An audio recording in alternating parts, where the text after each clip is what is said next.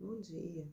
Hoje nós vamos contar uma história bem legal que nós já contamos para as crianças e as crianças do Amarelo Musgo gostaram muito. Aí nós estamos gravando para as crianças que não puderam ouvir e para as crianças que querem ouvir de novo. Então é uma história que a gente quer que todo mundo sente para ouvir. Vamos junto? O título da história As Cores de Corina, escrita por Carmen Lúcia Campos, ilustrações de Camila Carrossini. Na capa do livro está a menina Camille deitada e ela tem uma cor laranja de cabelo. Ela tem uma cor muito linda de cabelo.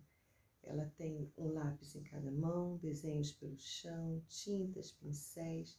E atrás do livro, na contracapa, tem umas perguntas bem legais que dão pistas para essa história. Você já viu uma árvore cor-de-rosa e um cachorro voador?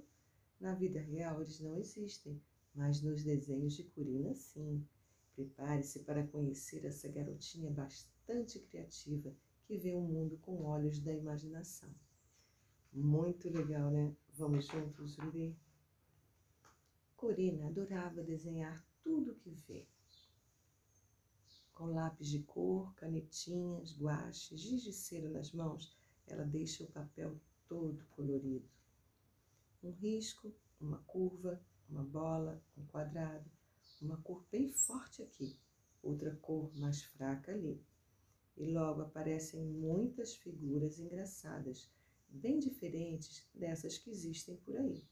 Nessa página tem um desenho muito legal dela, uma, uma figura de uma boneca bem grande, com os cabelos arrepiados, um olho grande, um olho pequenininho, um sorriso que vai para o rosto inteiro e um corpo bem pequenininho, vários peixes, estrelas, luas, flores, e todos olhando para essa, essa boneca.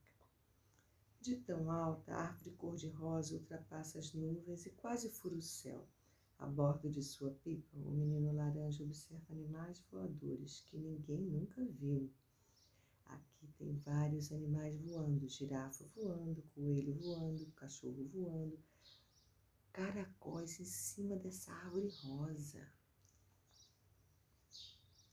Em seu trono cor de chocolate, a princesa diverte sua boneca com estrelas mágicas. Feliz, um peixe passeia com seu guarda-chuva na cor do mar. Os adultos elogiam os desenhos de Corina, mas logo dizem: não tem gente dessa cor, nem bicho assim. É tudo imaginação de criança. Mas Corina fica olhando para eles. Corina sabe que inventar é muito mais gostoso do que só copiar. Cada um pode imaginar as coisas como quiser. Corina nem liga para a opinião dos adultos e continua desenhando o mundo do seu jeito. Um dia, Corina viu uma loja e um livro cheio de desenhos engraçados. A cara do homem é metade amarela e metade azul. A meia da moça é comprida em um pé e bem curtinha no outro. E o gato deixa Corina encantada. Tudo nele é muito diferente. Ela pega o livro e comenta: Mãe, muito legais esses desenhos de criança. A mãe acha graça e explica: Foi um adulto que desenhou essas coisas malucas. É um artista famoso, cheio de imaginação. Corina pensa um pouco e pergunta: Mamãe, gente grande, cheia de imaginação, vira artista? E antes que a mãe responda, Corina comemora. Então eu já sou artista e nem cresci ainda. Essa história escrita por Carmen Lúcia Campos, como a gente já, já mencionou no início, ela é uma pessoa que ela é bibliotecária, igual a Joelma que a gente conhece na Biblioteca Flor de Papel da nossa educação infantil.